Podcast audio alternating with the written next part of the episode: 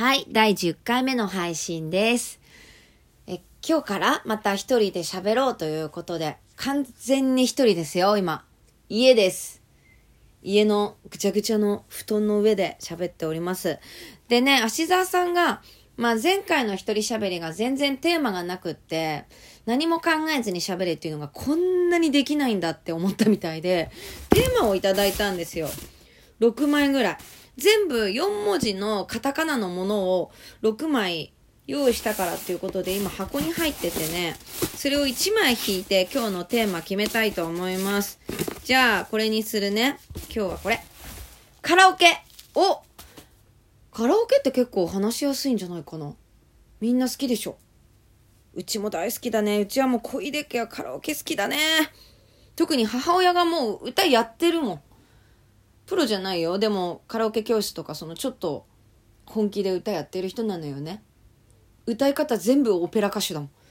そう。で、うちね、カラオケの部屋っていうのがあるんだよ。カラオケの機械を買ってテレビにつなげてるんだけど、誰も歌ってないの。せっかくね、数万、三万、数万ぐらいかけて買ったのに、誰も歌ってない、シーンってした部屋があって、なんか文句言ってたね、買っといて。音がなんかいまいち悪いとか、マイクの性能が悪い。やっぱボックスにはスピーカーがあるから、歌ってて気持ちよくないんだよね、とか。うん。なんかカラオケにこだわりある人っているよね。私もあの、原曲キーじゃないと絶対に嫌だっていうこだわりあるね。そう、最近カラオケ行ってないんだけど、あの、やっぱみんな飲み会の二次会で行きますよね。飲み会もね、あのーやっぱアラフォーで独身なので、こう、婚活飲み会みたいのに当てがわれるんだよね。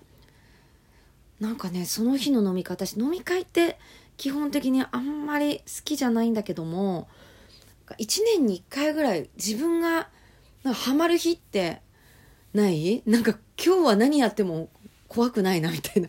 何やってもデー恋の日みたいな日があったのよ。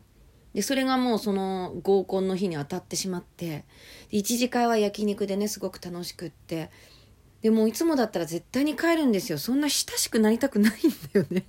だけども、なんか二次会行っちゃおうかなと思ってしまって、ハマってる日だから。で、二次会に行って、まあ歌うじゃん。私、なんかこの日自分を安売りしたくなってしまってね。愛子のカブトムシ歌っちゃいましたよね。本気で。モノマネで。絶対に自分がやってはいけないって思ってることをやってしまったよね。うん。ああ、ついに自分もここまで落ちたかって思ったね。モノマネしちゃうっていう。ただ、男性全員と連絡先交換しましたけど。誰とも何にもなってないんだけどね。うーあとね、最近すごく気になった人がいて、カラオケボックスに。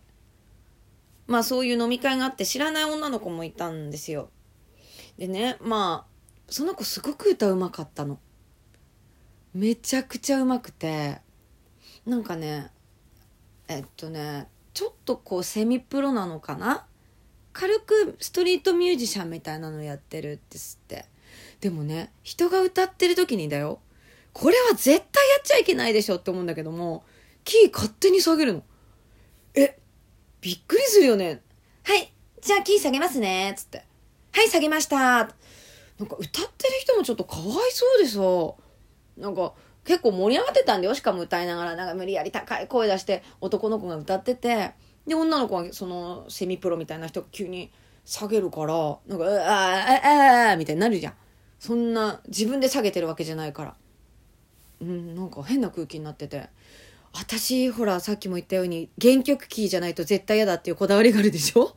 だからもし無理して歌ったらその子にキー下げられてたんだって思うと多分喧嘩したなと思って。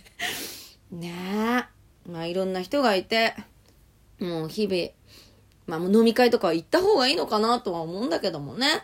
はい、ということで今日はカラオケのお話でした。あと5個どんなテーマがあるんだろう？じゃあまた配信するね。バイバーイ。